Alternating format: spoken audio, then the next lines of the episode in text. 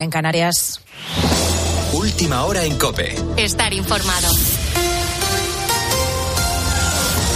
El PP ha arrebatado al PSOE un escaño en Madrid tras el escrutinio del voto exterior. El cambio puede alterar por completo las negociaciones y complicarle aún más la investidura a Pedro Sánchez, al que ya no le bastaría la abstención de Junts, Ricardo Rodríguez. Los socialistas se quedan con 121 actas, una menos en el conjunto del Congreso frente a las 137 de los populares. La suma de bloques cambia y ahora será de 172 escaños para PP y Vox frente a 171 para la suma de PSOE, Sumar, Esquerra, PNV, Bildu y BNG. A Pedro Sánchez no le bastará, por tanto, la abstención de los siete diputados de Junts en una hipotética investidura, sino que le será imprescindible el sí de alguno de esos representantes de Carles Puigdemont. Los socialistas han tratado de restarle importancia a la alteración del tablero con la excusa de que la llave sigue siendo la misma en esencia y las alternativas de gobierno también. En ese sentido, las mismas fuentes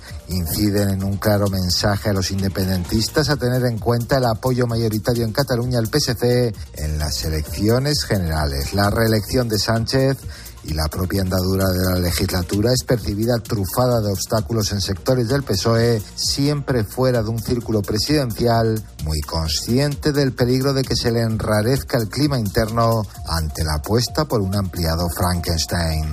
Esto, como decimos, complica las negociaciones a Sánchez, a lo que hay que sumar que Esquerra ha decidido consultar a sus militantes para decidir lo que vota en la investidura.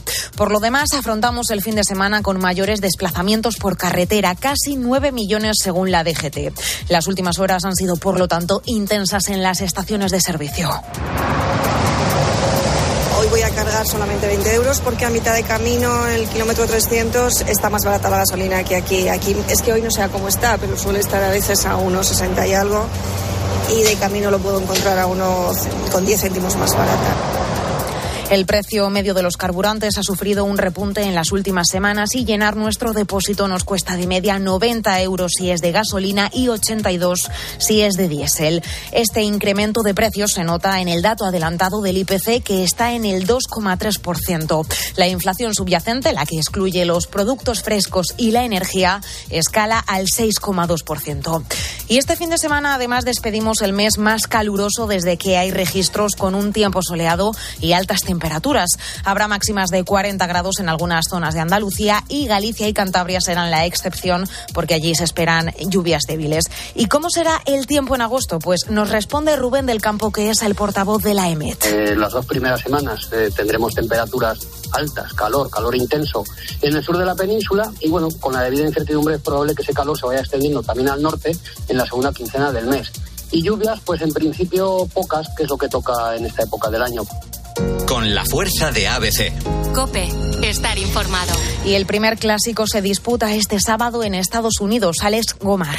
A las 11 de la noche tendrá lugar el primer enfrentamiento de la temporada entre Real Madrid y Fútbol Club Barcelona en la ciudad de Dallas. Se espera un lleno absoluto en el AT&T Stadium y sobre ello ha hablado Carlo Ancelotti, el técnico del Real Madrid. También ha sido preguntado por una de las sensaciones de esta pretemporada en su equipo. Así de satisfecho está el técnico italiano con Jude Bellingham.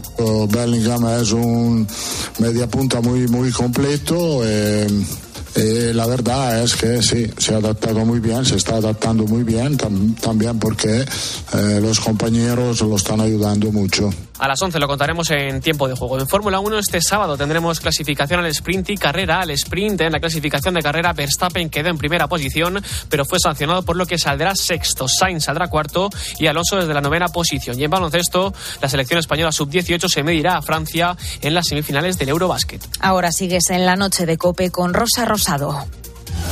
Cope, estar informado.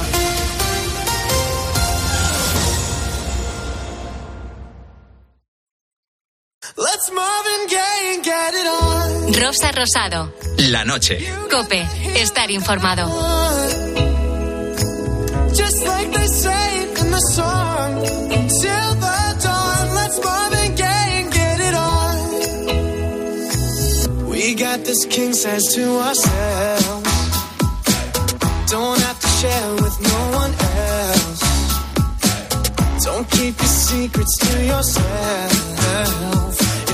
Kama Sutra show and tell.